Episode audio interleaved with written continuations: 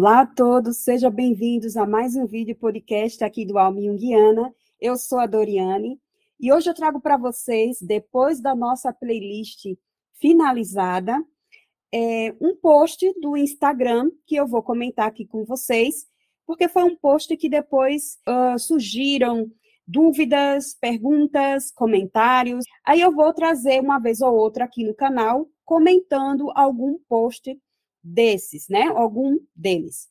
E hoje eu vou trazer um post que fala sobre o analista cura-se sozinho? Curar-se sozinho?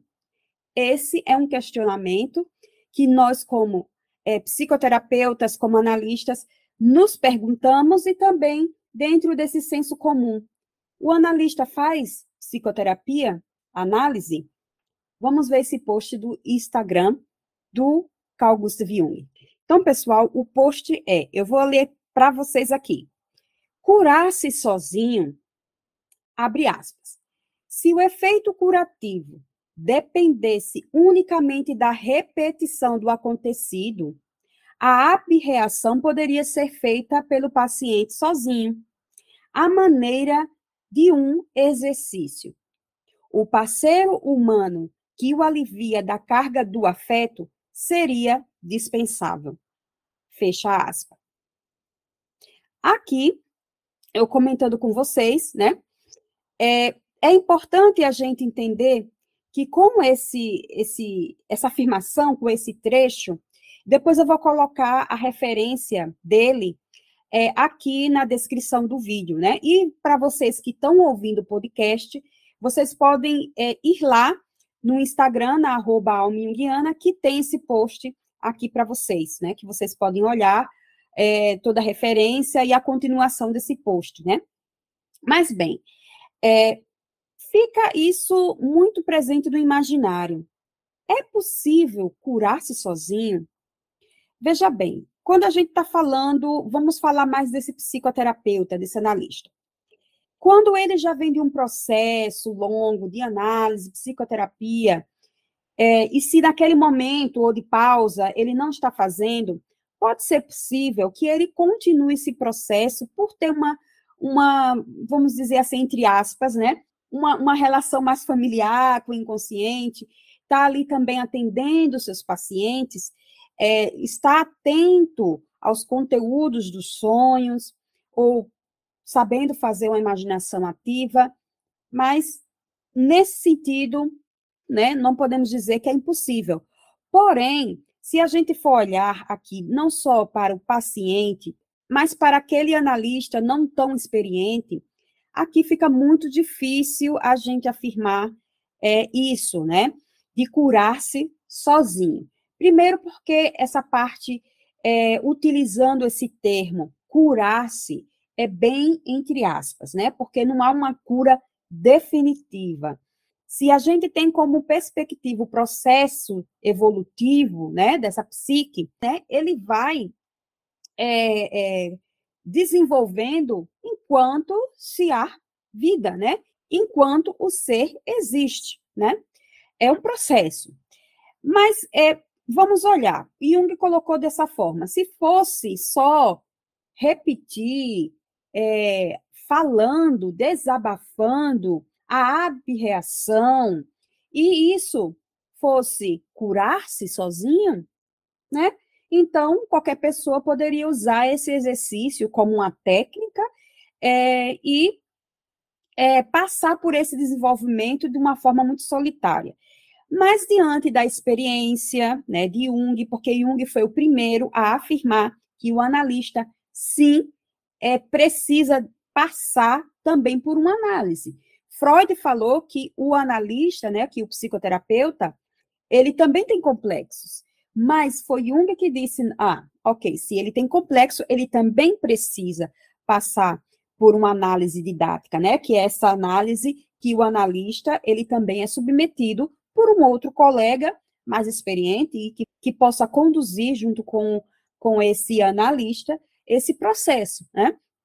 É, então, se vocês é, pararem um pouco para pensar, se para o analista já é algo complicado, você imagina para alguém que é, não passa por esse processo de aprendizado, de formação, de supervisão, de conhecimento, né?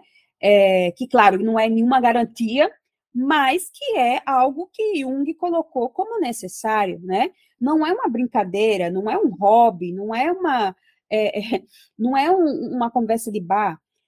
Tá em jogo não só a psique, a vida desse indivíduo, né?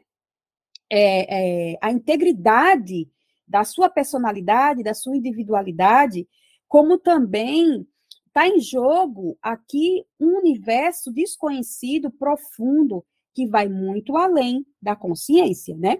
Muito além dos conteúdos racionais.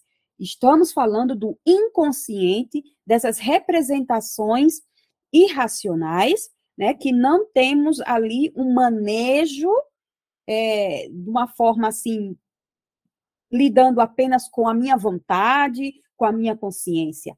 É claro que nós precisamos da consciência, né? Do ego, mas não é algo que é assim da maneira que eu quiser é, é, ativar ou desativar, né?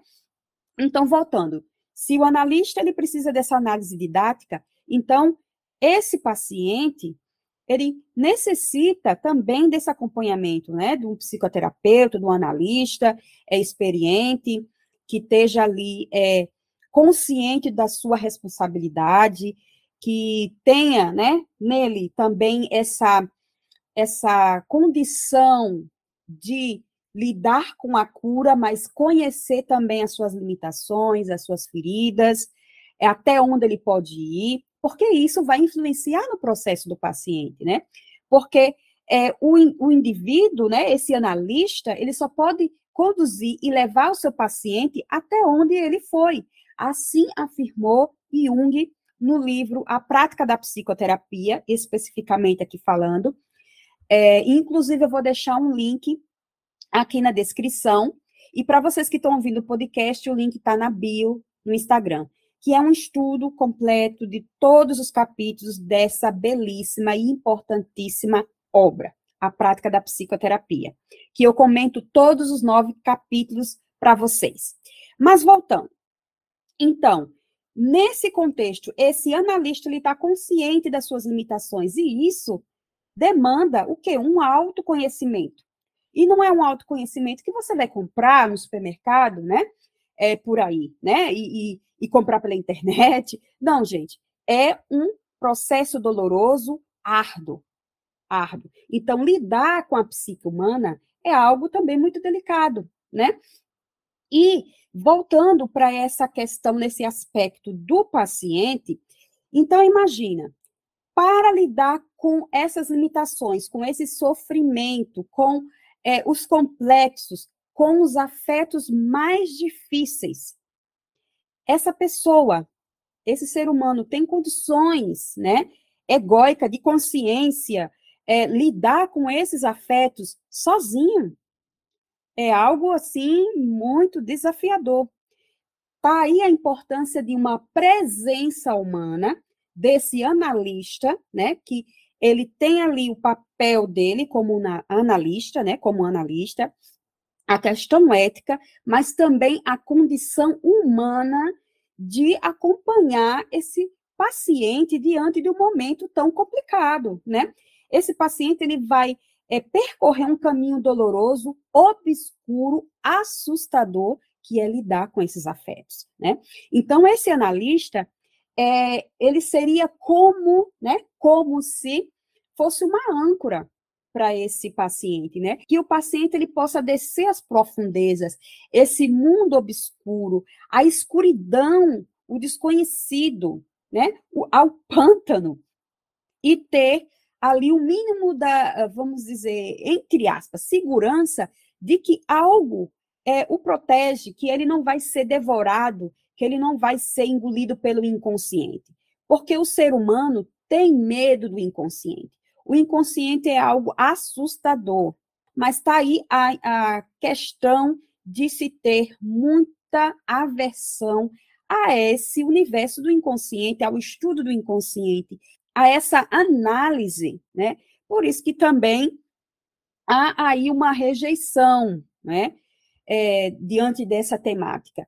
Então, esse analista seria uma âncora. A possibilidade desse paciente descer as profundezas do inconsciente, né, até um certo ponto, né?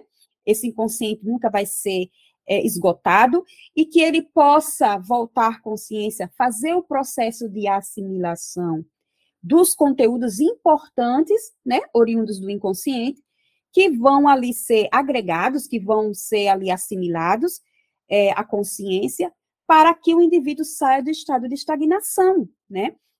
Então, passar por esse pântano sozinho é algo assim, é muito mais do que uma jornada do herói, né? É algo apavorante, né? Assustador, porque esse processo está falando de mudanças, de transformações, de impactos profundos na vida, na psique desse indivíduo. Então, é essa figura humana, né? Esse esse estar junto do paciente é fundamental nesse nesse processo, né? Porque lidar com esses afetos sozinho é uma missão quase que impossível. Inclusive, eu até comentei isso com uma paciente a respeito disso, né? Porque é, foi algo que me trouxe essa reflexão e eu lembrei desse post que fala sobre curar-se sozinho, né? Essa indagação. Será que podemos fazer isso? Será que é possível? Né? Então, gente, era isso que eu gostaria de trazer para vocês porque é fundamental é, para o analista esse processo, né, desse autoconhecimento. Você está lidando com o inconsciente do outro, você está num processo junto com o seu paciente, quando você mesmo não passou, não tem algo aqui muito coerente, né? Além de ser um, algo bem justo, né? É, no mínimo. Mas era isso que eu gostaria de trazer para vocês. É curto, né? Vocês sabem que eu costumo trazer vídeos e podcasts mais longos, porque estou sempre tratando de algum de alguma obra, mas aqui eu estou comentando junto com vocês. Se vocês gostaram desse vídeo, né, desse podcast, é, dê o seu like, se comuniquem aqui, dê o, o seu comentário, ou entre em contato comigo no arroba. E eu vou deixar o link aqui para vocês do curso A Prática da Psicoterapia na plataforma Udemy. É um curso que você vai ter acesso vitalício, né? E vai ter sempre acesso às atualizações e o material de apoio que fica disponível para vocês. Era isso que eu gostaria de dizer para todos vocês aqui. Um forte abraço, obrigada por ter ficado até o final. E a gente se encontra por aqui, ou no podcast, ou lá no Instagram. Um forte abraço para vocês. Tchau, tchau.